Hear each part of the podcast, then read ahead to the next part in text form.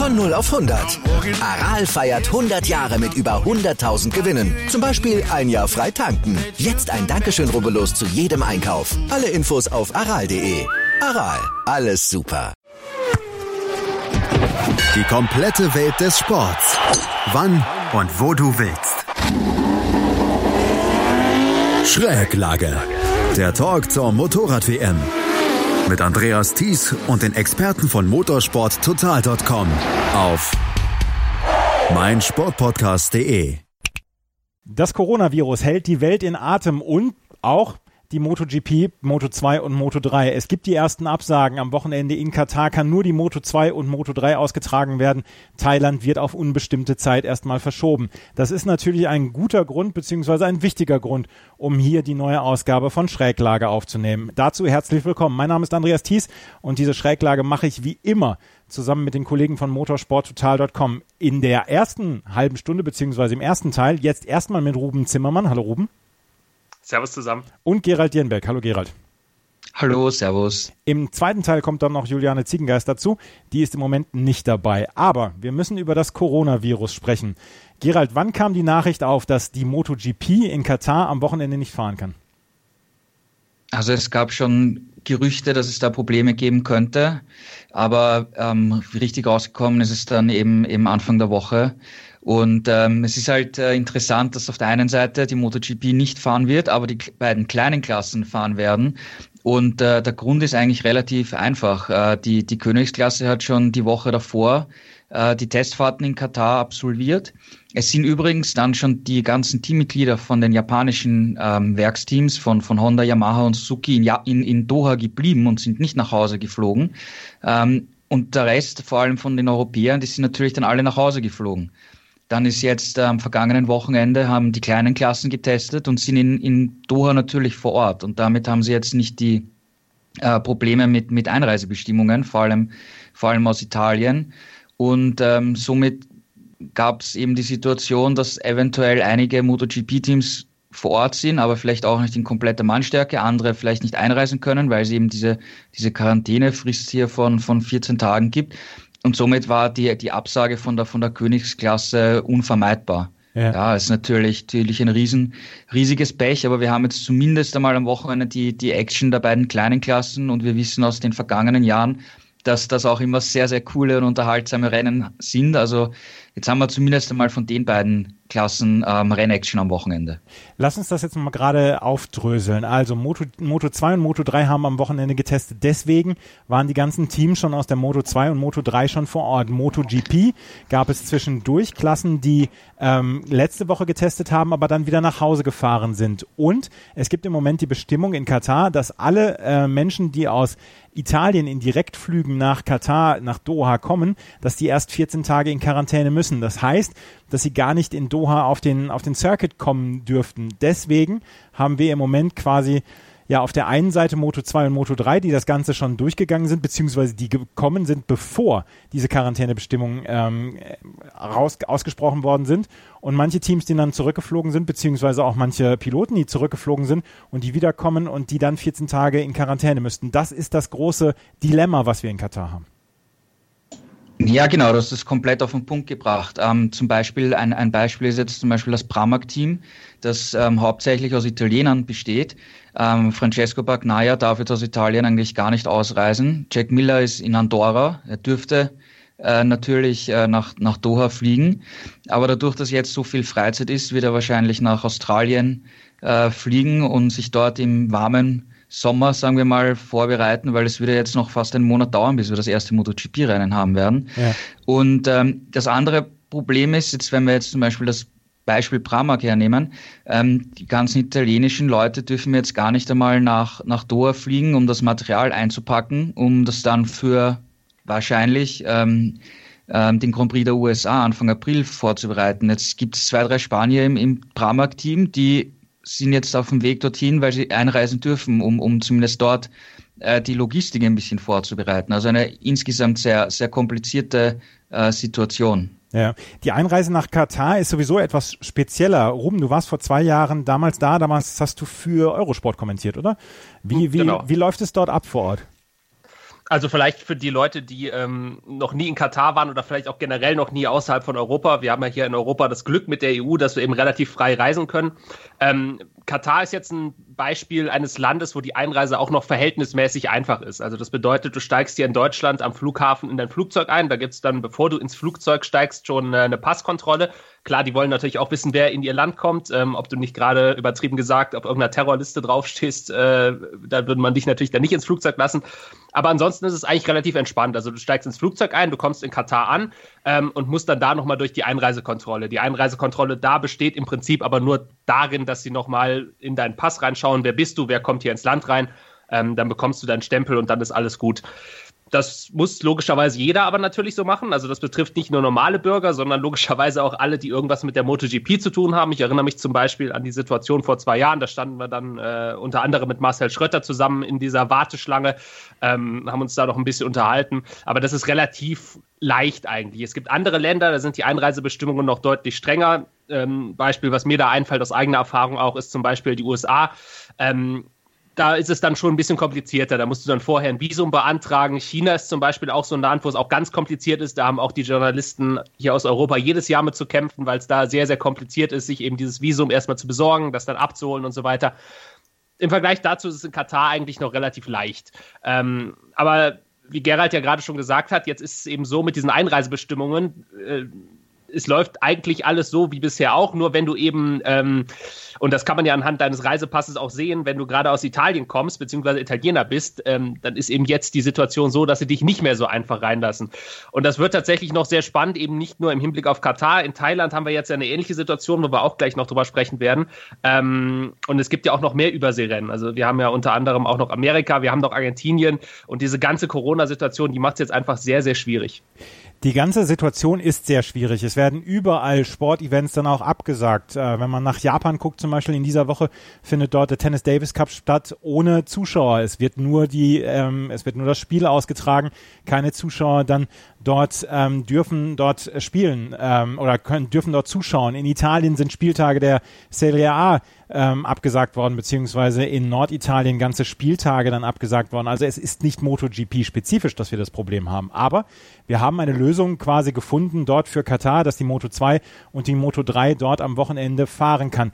Gab es schon in irgendeiner Weise ähm, Stimmen, ob dieser MotoGP Grand Prix dann nachgeholt werden kann, Gerald?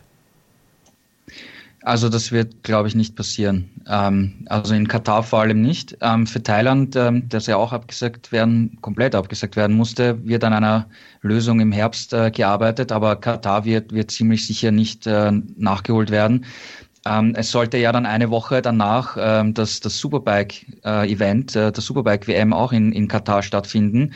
Ähm, eigentlich haben sie das, ist eigentlich normalerweise sehr ungewöhnlich, dass diese zwei Motorradserien so knapp hintereinander auf einer Rennstrecke sind, aber in Katar hat man ursprünglich geplant, dass man dann nachher irgendwas an der Strecke ändern will. Ich weiß nicht, ob sie es jetzt neu asphaltieren, aber sie wollen da irgendwas machen, was eben länger äh, dauert.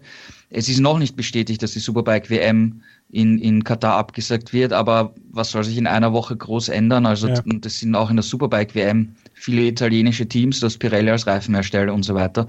Ähm, das heißt, ähm, es ist auch sehr wahrscheinlich, dass das auch abgesagt werden muss und und ja, für, für Katar halt ziemlich äh, schwierig, ja, wenn, wenn jetzt quasi beide Top-Events ähm, abgesagt werden müssen.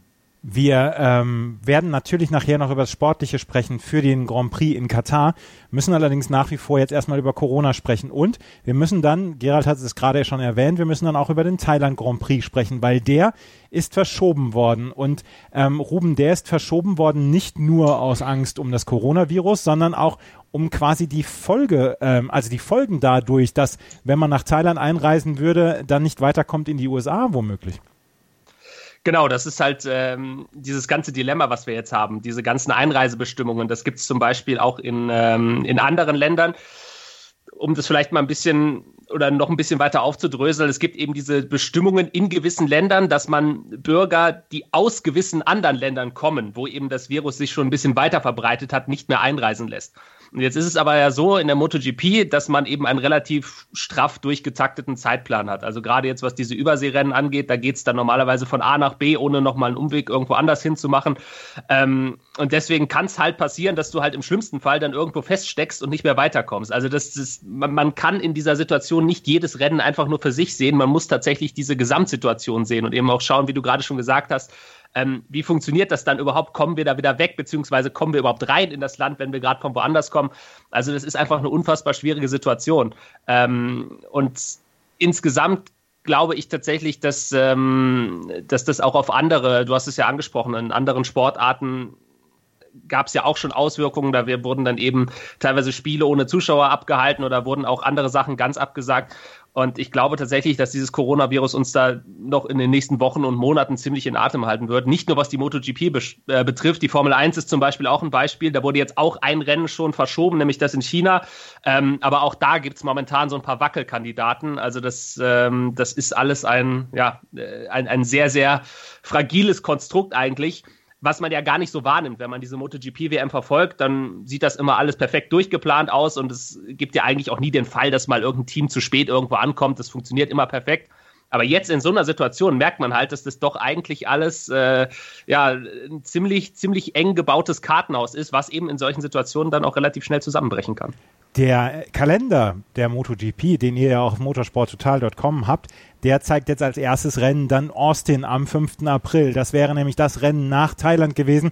Und ob die Fahrer bzw. die Teams alle in die USA hätten einreisen dürfen, nachdem sie in Thailand waren, das steht halt nicht ähm, oder es steht halt nicht sicher fest. Deswegen ist dann dieser ähm, Thailand Grand Prix verschoben worden. Aber Gerald, du hast es eben schon gesagt, es gibt im Moment ähm, die Suche nach einem Ersatztermin. Wie sieht der aus?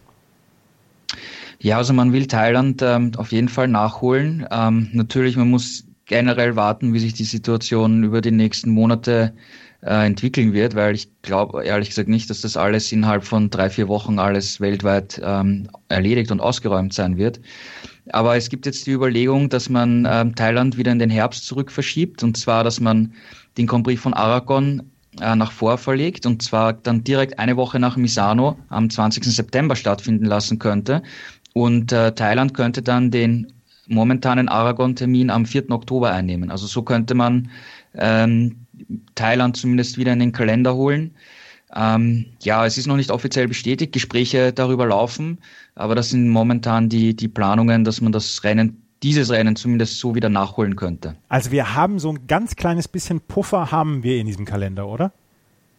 Ja, aber es gibt nicht viel Puffer. Wenn jetzt noch das eine oder andere Rennen abgesagt werden müsste, dann, dann könnte es äh, schwierig werden. Ja, also wenn du jetzt, das ist jetzt meine persönliche Befürchtung, wenn du dir den Kalender anschaust, wir würden Ende Mai in, in Mugello fahren, in, in Norditalien.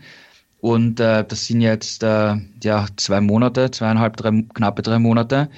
Ob sich die Situation dann so weit entspannt, dass das überhaupt stattfinden kann, ich weiß es nicht. Keine Ahnung. Großes Fragezeichen. Also ich, ich befürchte im schlimmsten Fall, dass wir hier noch ähm, im, im nächsten halben Jahr das eine oder andere Rennen streichen müssen. Das, das wird vermutlich auch für die Formel 1 gelten, aber das, das bleibt halt abzuwarten, weil sich die Situation äh, so täglich fast verändert, dass man gar nicht sagen kann, was ist jetzt nächste Woche oder in zwei Wochen die Situation. Vor allem mit diesen ganzen Einreisebestimmungen und so weiter. Ja, ja, tatsächlich. Also wir müssen jetzt von diesem Stand äh, heute, fünf, äh, dritter, dritter, ausgehen, um dann äh, diese Situation zu bewerten. Und das müssen ja dann auch Veranstalter beziehungsweise die MotoGP machen. Der Donner-CEO äh, Camelo Espeleta hat allerdings gesagt, es wird auf jeden Fall eine MotoGP-Saison in dieser Saison geben.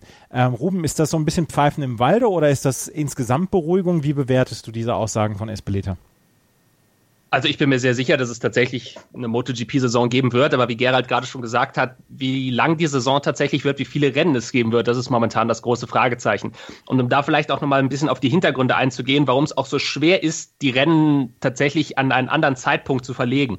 Ähm, erstens ist der Kalender ja bereits relativ voll, das hat Gerald gerade schon gesagt. Das bedeutet, man kann nicht einfach, also du hast abgesehen von der Sommerpause, die auch nicht furchtbar lang ist, hast du halt nicht die Zeit, äh, dass du mal irgendwo, ähm, wie zum Beispiel bei der Formel E, die Formel E hat teilweise vier Wochen lang gar kein Rennen. Das gibt es halt in der MotoGP nicht. Du hast im Schnitt alle zwei Wochen Rennen, teilweise sogar jede Woche ein Rennen. Mhm. Ähm, das heißt, der Kalender ist so eng gestrickt, du hast gar nicht die Möglichkeit, da großartig irgendwas äh, umzustellen. Und Punkt zwei dabei ist, ähm, viele Rennen haben tatsächlich spezielle Klauseln auch in ihrem Vertrag stehen. Beispielsweise Valencia. Valencia hat in seinem Vertrag stehen, dass dieses Rennen das letzte Rennen des Jahres sein muss. Das heißt, du hättest theoretisch auch gar nicht die Möglichkeit, zum Beispiel die Saison hinten raus zu verlängern. Ob es jetzt sonderlich viel Sinn machen würde, irgendwo Mitte November zu fahren, aufgrund der Wetterverhältnisse, ist nochmal eine andere Frage. Aber es wäre halt vertraglich gesehen auch gar nicht möglich, weil Valencia muss das letzte Rennen der Saison sein. Äh, ich glaube zum Beispiel auch, dass, dass, ähm, dass, äh, dass auch Sepang einen Vertrag hat, wo, wo auch drin steht, dass es eben am Ende des Jahres sein muss. Ähm, das genaue Vertragswerk kenne ich natürlich jetzt nicht, aber es gibt das ist bekannt, es gibt eben diese Klauseln bei gewiss, gewissen Rennstrecken und das macht es natürlich der MotoGP dann noch schwerer, irgendwas zu verlegen oder vielleicht zu sagen, hey, wir schieben euer Rennen zwei Wochen nach vorne, damit wir dann hinten raus noch in Thailand fahren können zum Beispiel. Das geht halt alles nicht so einfach und deswegen, ähm, um nochmal auf deine Ausgangsfrage zurückzukommen, glaube ich schon, dass es eine Saison geben wird. Ähm, wie viele Rennen das werden, das, äh, ja, das, das wird man tatsächlich dann erst wissen, wenn das letzte Rennen gefahren ist weil einfach auch dieses Virus natürlich nicht konkret berechenbar ist. Also Gerald hat mit Mugello jetzt ein konkretes Beispiel genannt. Ähm, wer weiß, wie es aussieht im Sommer, wenn vielleicht äh, das Virus auch in Deutschland noch schlimmer ausbricht, ob dann möglicherweise auch der Sachsenring zum Beispiel gefährdet ist. Das können wir zum jetzigen Zeitpunkt alles noch nicht wissen. Also das muss man wirklich von, von Tag zu Tag äh, anschauen, wie sich die Situation entwickelt. Ja, absolut. Bewertung ab am Stand 3.3.2020. Ähm, Gerald, wie ist die Informationslage seitens Dorner, seitens dann auch ähm, der MotoGP, wie das mit den nächsten Rennen aussieht. Wie ist die Informationslage? Gibt es da täglich Updates oder wie sieht es im Moment aus? Also jetzt Anfang der Woche, wie eben die Entscheidung kam, dass man das MotoGP-Rennen in Katar absagt und äh, anschließend Thailand, ähm, das wurde hier relativ klar und offen und, und auch sofort zeitnah kommuniziert. Also ähm, da wurde keine Hängepartie gemacht oder gesagt, gesagt, ja, vielleicht und schauen wir mal und wie schaut es jetzt aus und Gerüchte, sondern wurde klipp und klar gesagt, so ist der Stand der Dinge. Ähm, haben sie meiner Meinung nach äh, richtig auch kommuniziert, eben damit keine falschen Gerüchte aufkommen. Ähm, laut momentanem Stand soll eben Austin ähm, das erste Rennen sein, wo dann wirklich alle drei Klassen am Start sind. Und Argentinien danach soll auch laut derzeitigem Stand ganz normal über die Bühne gehen, weil in Argentinien ist momentan auch noch gar nichts wirklich von, vom Coronavirus ähm, zu, zu, zu merken. Also da gibt es überhaupt keine Bestimmungen. Ähm, wichtig ist halt in, in dem Punkt auch, dass das eben äh, die Dorner eben reagieren musste, weil die, die lokalen Regierungen ähm, eben gesagt haben, wir können jetzt Thailand zum Beispiel nicht, nicht durchführen. Ja, also dann, ähm, das ist eben der, der entscheidende Unterschied. Und wenn jetzt zum Beispiel in Argentinien hier überhaupt keine Reisewarnungen oder sonst keine Probleme mit dem Coronavirus sind, dann kann das Rennen auch ganz normal stattfinden. Stand, Stand heute. Mhm. Ja, und dann ja, danach müssen, müssen wir weiter, weiter schauen, wie sich, wie sich auch, wie sich vor allem in Europa entwickelt, weil wer weiß, wie, wie CRS wäre dann für Anfang Mai äh, geplant.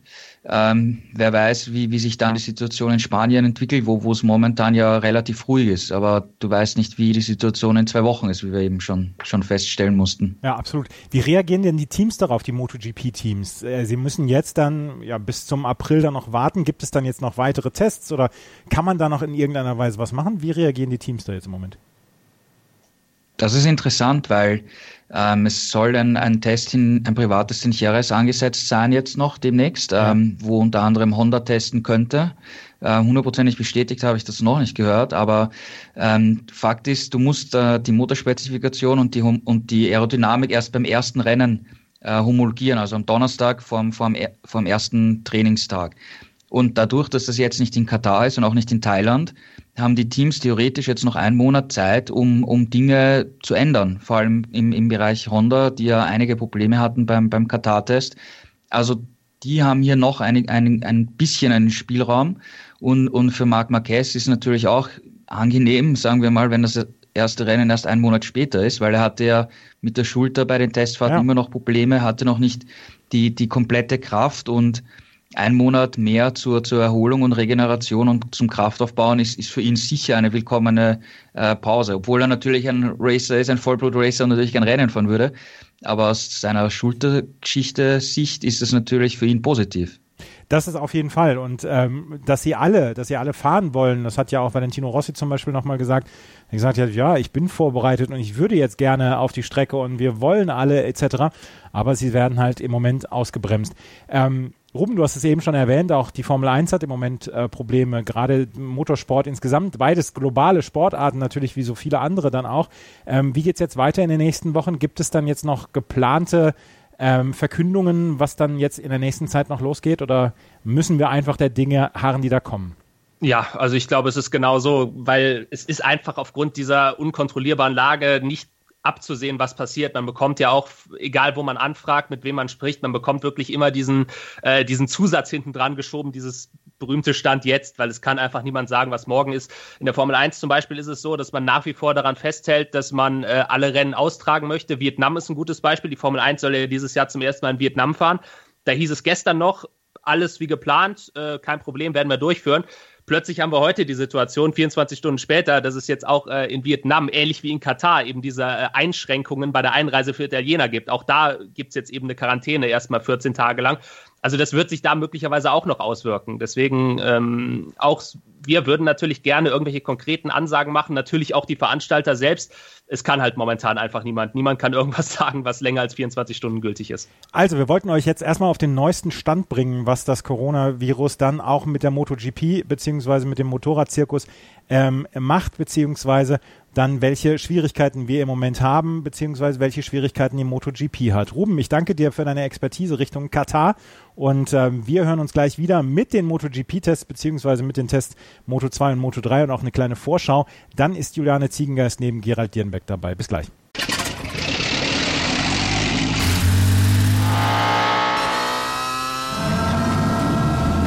0 auf 100. Aral feiert 100 Jahre mit über 100.000 Gewinnen. Zum Beispiel ein Jahr frei tanken. Jetzt ein Dankeschön, rubbellos zu jedem Einkauf. Alle Infos auf aral.de. Aral, alles super. Die komplette Welt des Sports. Wann und wo du willst. Starting Grid. Der Podcast rund um den teuersten Sport der Welt. Mit Interviews. They have everything on paper required to win the World Championship. Und Analysen. Taktik und Ferrari klappt nicht immer gut. Vor und nach jedem Grand Prix.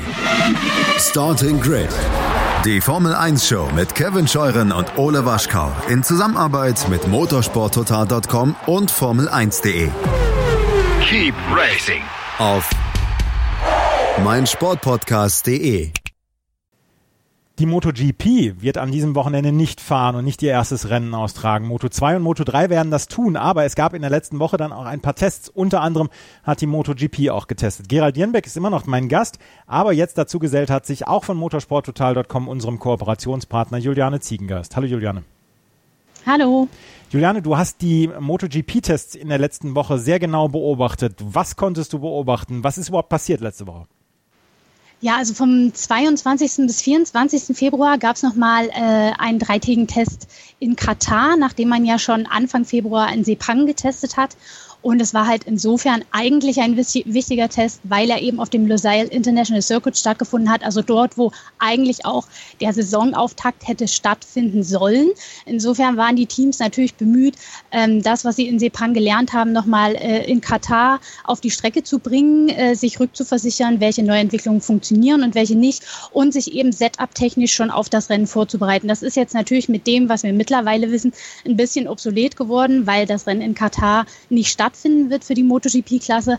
Aber nichtsdestotrotz ähm, haben die äh, Piloten und Teams viele Runden abgespult nochmal verschiedene Sachen an äh, ihren Motorrädern gezeigt. Es gab auch wieder eine technische Innovation bei Ducati, über die wir sicherlich gleich noch sprechen werden. Also insofern war es schon interessant, auch wenn man die Testergebnisse jetzt vor dem aktuellen Hintergrund des veränderten Rennkalenders natürlich auch nochmal extra relativieren muss man muss es natürlich relativieren und ähm, alles hätte darauf oder alles wollte darauf hinarbeiten, dass wir an diesem Wochenende dann nach den Tests dann auch das Rennen sehen. Aber Gerald, können wir in irgendeiner Weise Schlüsse aus diesen Tests ziehen? Gibt es sowas wie Gewinner und Verlierer aus den Tests letzter Woche? Also insgesamt kann man nur Trends erkennen, aber ähm, Trends und Realität ist halt immer schwierig, weil wir haben zuerst den, den äh, Test in Malaysia gehabt und dann eben jetzt in, in Katar zwei sehr unterschiedliche Strecken. Ähm, aber der Trend war schon, dass, dass vor allem Yamaha mit Vinales äh, gut aufgestellt ist, dass Suzuki insgesamt äh, sehr, sehr gut aufgestellt ist. Äh, Ducati hatte ein paar Probleme mit, mit den neuen Reifen, von, mit dem neuen Hinterreifen von äh, Michelin. Und bei Honda war es auch eher durchwachsen, wobei Katar oder der Losail Circuit generell eine Strecke ist, wo, wo sich Honda immer schwer tut. Und äh, trotzdem war Marquez in den letzten Jahren, hat dort immer um den Sieg gekämpft. Aber insgesamt war, war Honda ein bisschen das größte Sorgenkind, muss man sagen, von, von den großen Herstellern. Aber sie haben am letzten Tag gemeint, sie haben was gefunden und jetzt haben sie eben, wie gesagt, durch die ganzen Rennabsagen ähm, noch länger Zeit ähm, an, an Dingen zu tüfteln, um das Paket doch wieder, äh, zumindest in der Theorie, auch wenn sie vielleicht nur einmal kurz in Jahres testen können, äh, zu verbessern. Aber das waren so die, die Eindrücke. Aber insgesamt, selbst wenn jetzt der Test für Honda auf den ersten Blick schwierig ausgesehen hat, wir wissen aus der Vergangenheit, wir dürfen Honda nie abschreiben, wir dürfen Marquez sowieso nie abschreiben. Also es ist ähm, insgesamt, das, das fällt doch ähm, relativ eng beisammen, würde ich sagen. Aber wenn wir gerade über Honda sprechen, gerade Alex Marquez hat, wie ihr auf motorsporttotal.com auch geschrieben habt, ähm, gerade Alex Marquez hat sich nicht zufrieden mit den Tests gezeigt. Er war noch sehr weit zurück. Ja, also Alex Marquez ist natürlich ein Rookie. Ähm, und die Honda, das wissen wir auch aus den vergangenen Jahren, ist für einen, für einen Neuensteiger garantiert nicht das einfachste Motorrad. Also Yamaha ist da sicher viel, viel pflegeleichter und auch die Suzuki zum Beispiel, wenn wir jetzt an, an Tourmir denken aus, am letzten, aus dem letzten Jahr oder Quattro bei Yamaha aus dem vergangenen Jahr. Also Honda ist da sicher nicht einfach.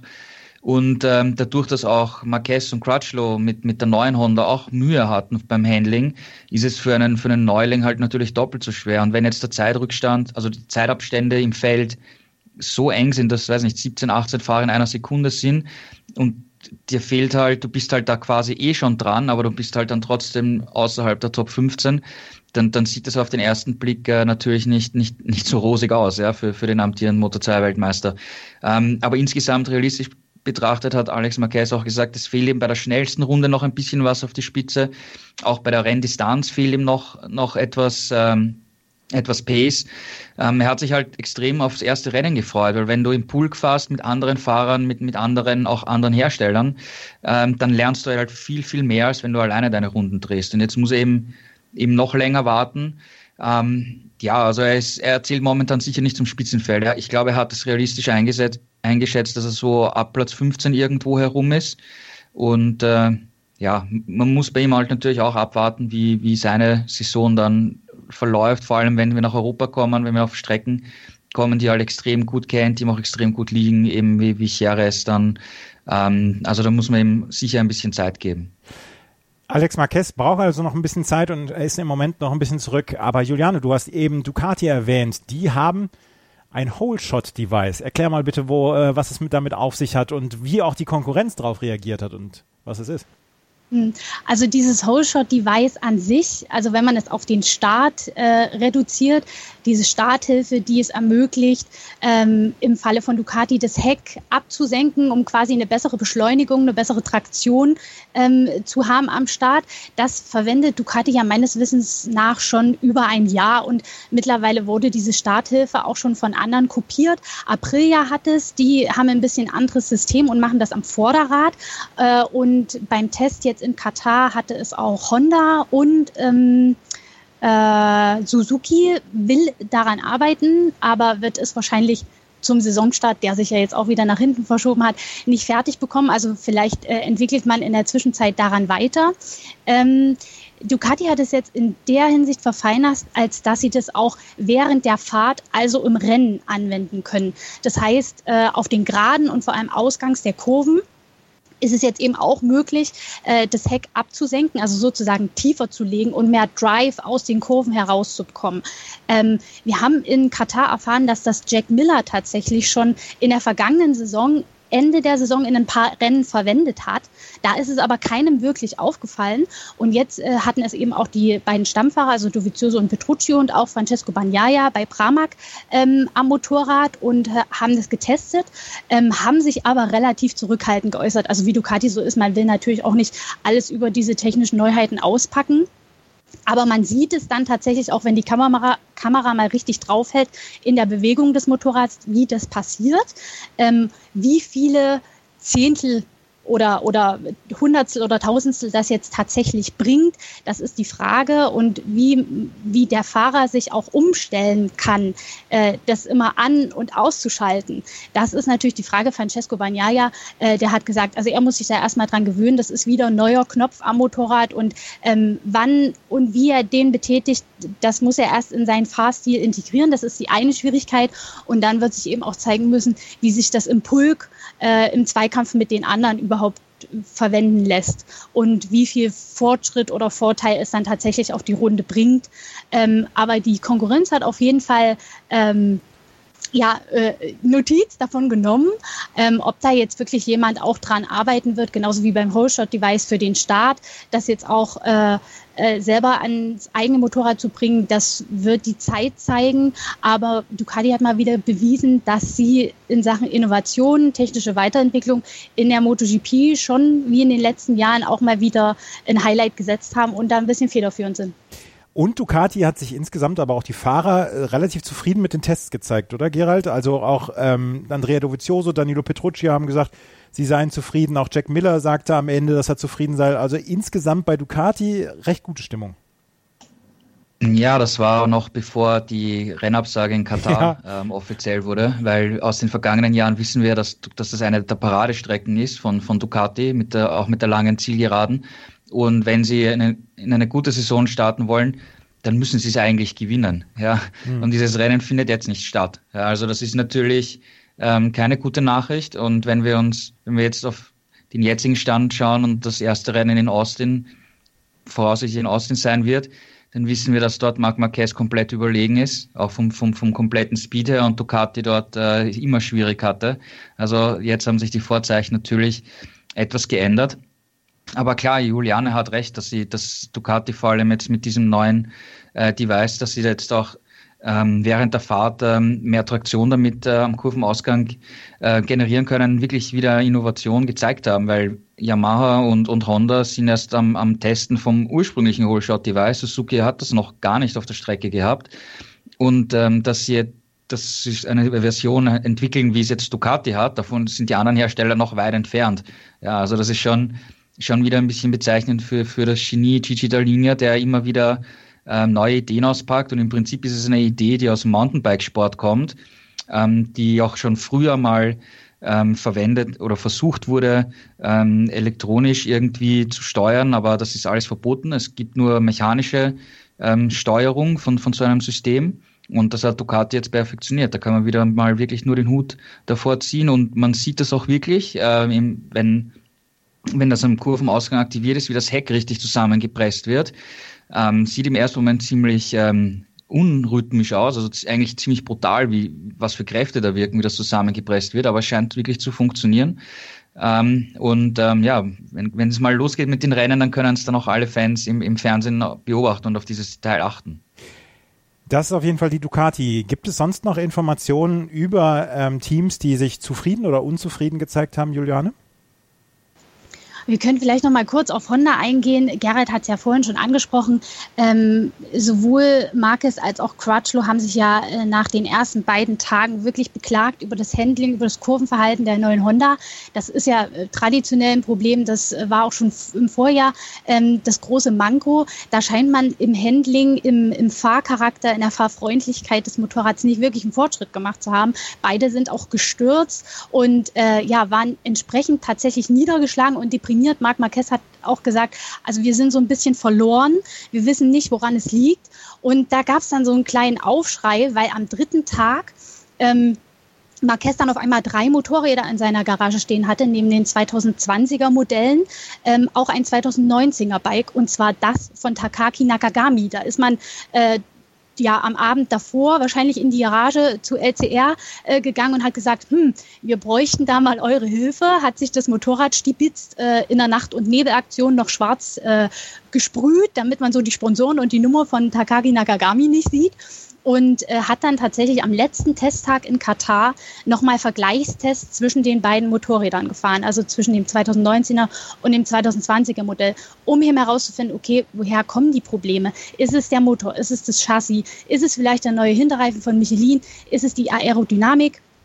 Und dann am Ende dieses Testtages hat sich Marquez tatsächlich auch wieder erleichtert geäußert und gesagt, wir wissen jetzt, woran es liegt. Ähm, es war wahrscheinlich ein Mix aus mehreren Dingen, aber hauptsächlich lag es offenbar an der Aerodynamik, also dem neuen Paket für 2020. Dort wird man wahrscheinlich entweder auf das 2019er Paket zurückgehen oder das nochmal so ein bisschen optimieren, dass die Nachteile des neuen Pakets ähm, nicht mehr so stark in den Vordergrund rücken. Ähm, und er war dann tatsächlich so ein bisschen erleichtert. Also das hat man ihm auch angemerkt. Ähm, er lässt es ja sonst nicht so raushängen, aber da scheint man nochmal so einen kleinen Durchbruch erzielt zu haben, nachdem es erst nicht so gut lief. Ähm, Jetzt hat man noch ein bisschen Zeit tatsächlich, um im Hintergrund daran zu arbeiten, vielleicht auch noch mal mit einem Testfahrer. Die Stammfahrer dürfen ja jetzt ähm, bis zum Saisonauftakt, der vermutlich in Osten stattfinden wird, nicht mehr testen.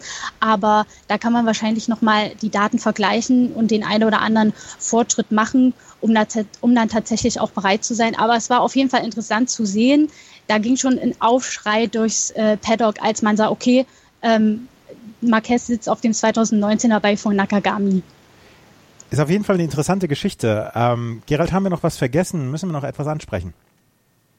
Ja, ich, also insgesamt würde ich eben sagen, ähm, Yamaha hat vor allem mit Maverick Vinales einen insgesamt starken Eindruck hinterlassen auf die schnelle Runde, auf die Rennpace. Also ähm, vor allem jetzt beim Malaysia war schon sehr gut und aufgestellt und jetzt auch in Katar vielleicht den stärksten Eindruck hinterlassen äh, Suzuki insgesamt auch sehr geschlossen stark und man hat auch ähm, gesehen, dass sie jetzt auch auf eine schnelle Runde Fortschritte gemacht zu haben scheinen, weil im Vorjahr war ja oft das Qualifying das Problem, dass das Rins dann irgendwo auf Platz 8, 10, 12 gestartet ist.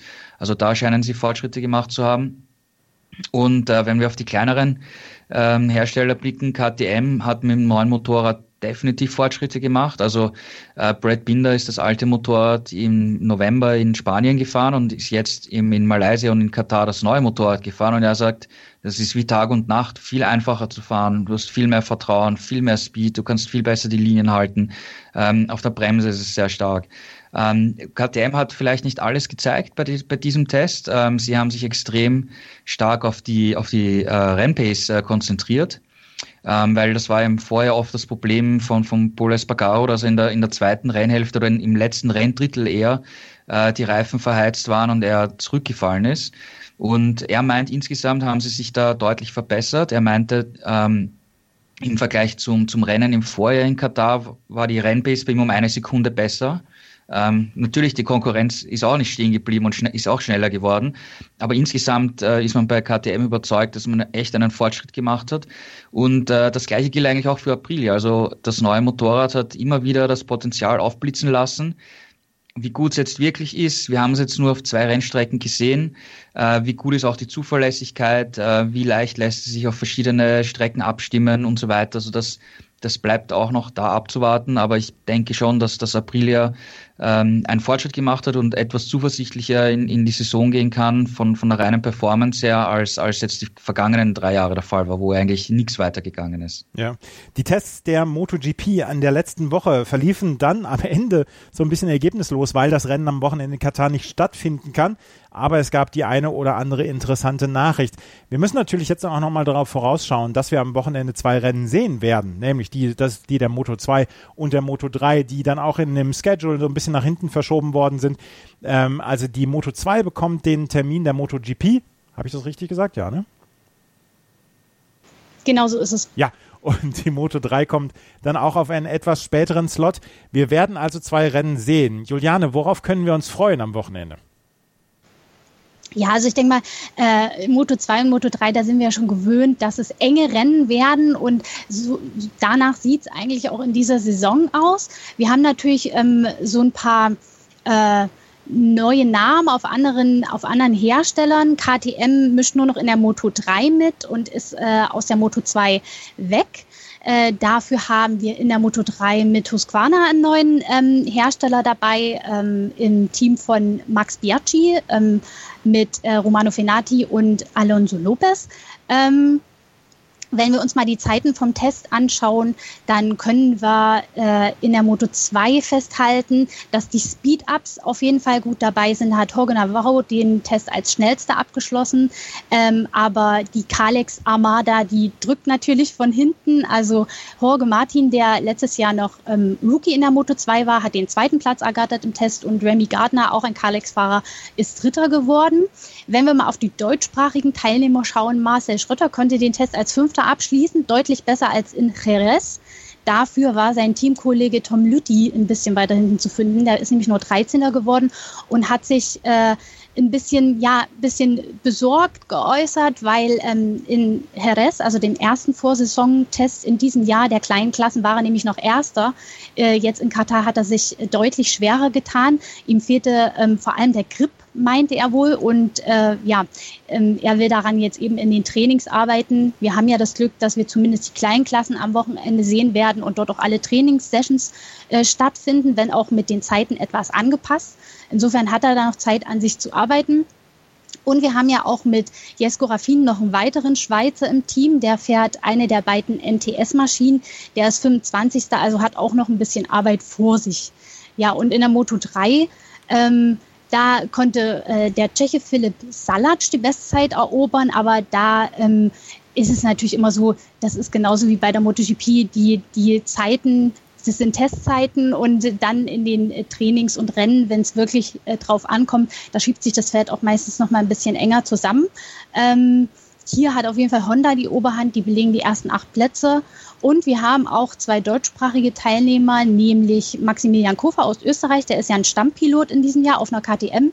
Und der Geiger aus Österreich, der äh, aus Deutschland, der für das deutsche Brüssel GP-Team fährt, der wird die ersten vier Rennen bestreiten. Ähm, die sind beide äh, in dem Test auf den letzten beiden Plätzen gelandet. Das ist natürlich dem Umstand geschuldet, dass ihre äh, erste Saison ähm, mit mehreren oder allen Rennen in dieser Klasse ist und deswegen ist natürlich der Rückstand zur Spitze noch groß, aber es wird die Zeit zeigen, wie sie sich da nach vorne kämpfen können und insofern können wir gespannt sein, wie sich das hier entwickelt und freuen uns, dass es auf jeden Fall zwei Rennen geben wird an diesem Wochenende. Auf jeden Fall freuen wir uns darauf, dass es zwei Rennen geben wird am Wochenende. Gerald, können wir denn sowas wie WM-Favoriten jetzt schon ausmachen in der Moto 2 oder Moto 3 oder ist es wie in den letzten Jahren, das wird sich in den ersten Rennen erst entwickeln?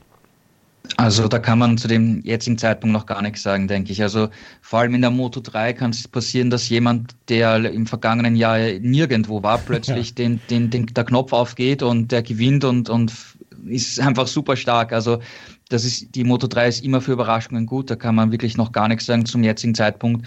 Und ähm, ja, in der Moto 2 würde ich, würde ich sagen, es gibt auch gar keinen Favoriten, aber doch wieder ähm, viele bekannte Namen, die man im, im Spitzenfeld ähm, schon nennen sollte. Ja, also eben Jorge Navarro, Remy Gardner, ähm, Fabio Di Gian, Gian Antonio, Marcel Schröter, Tom Lütti, ähm, das sind sicher einige Namen, Luca Marini wird auch dazukommen. Also gibt es einige, äh, von denen wir in den vergangenen Jahren schon einiges äh, gesehen haben, ähm, die ähm, jetzt äh, ins Rampenlicht fahren können. Ja, aber da kann es natürlich auch eine Überraschung geben, dass jemand, der vielleicht sogar ein Neuling ist, ja, wie ein Aaron Canet, der plötzlich einschlägt und äh, vorne mitgeigt. Also kann, kann alles passieren. Also es ist total offen und ähm, wer auf den Sieger oder auf die beiden Sieger am Sonntag wetten möchte, ich glaube, der hat es äh, ziemlich schwer, da den richtigen rauszufinden. Ja, wir werden auf jeden Fall eine neue Ausgabe von Schräglage am Montag beziehungsweise Dienstag aufnehmen. Die wird dann nicht so ausführlich erfolgen, wie ihr es aus den letzten Jahren gewohnt seid, wo wir den MotoGP dann natürlich auch mit reingenommen haben. Aber wir tun natürlich unsere Pflicht und werden euch über diese Rennen informieren und währenddessen könnt ihr alle dann bei motorsport-total.com alles weitere lesen, alles zu den Testfahrten beziehungsweise zu den Trainingsfahrten und dann auch dem Qualifying und dem Rennen, das am Sonntag dann stattfinden wird. Das war's mit der neuen Ausgabe von Schräglage, unserem MotoGP-Magazin auf meinsportpodcast.de. Juliane, Gerald, ich danke euch sehr und äh, wir hören uns nächste Woche wieder. Danke auch. Danke auch und viel Spaß bei den ersten Rennen. Bis nächste Woche. Vielen Dank fürs Zuhören. Bis zum nächsten Mal. Auf Wiederhören. Wie viele Kaffees waren es heute schon? Kaffee spielt im Leben vieler eine sehr große Rolle. Und das nicht nur zu Hause oder im Café, sondern auch am Arbeitsplatz. Dafür gibt es Lavazza Professional. Kaffee am Arbeitsplatz, der genauso lecker schmeckt wie in eurem Lieblingscafé. Die perfekte Kaffeelösung für jede Art von Unternehmen. Klein, mittel, groß. Ihr habt auf jeden Fall einen Kaffee, der schmeckt. Die richtige Motivation für eure Arbeitstage. Alle Infos zu Lavazza Professional findet ihr auf lavazzapro.de mit allen Kaffeelösungen für euer Büro. Schräglage. Der Podcast zur Weltmeisterschaft in der MotoGP, der Moto2 und der Moto3. Nach jedem Rennen begrüßt Andreas Thies seine Experten von motorsporttotal.com und analysiert das Rennwochenende. Schräglage. Jetzt abonnieren auf meinsportpodcast.de.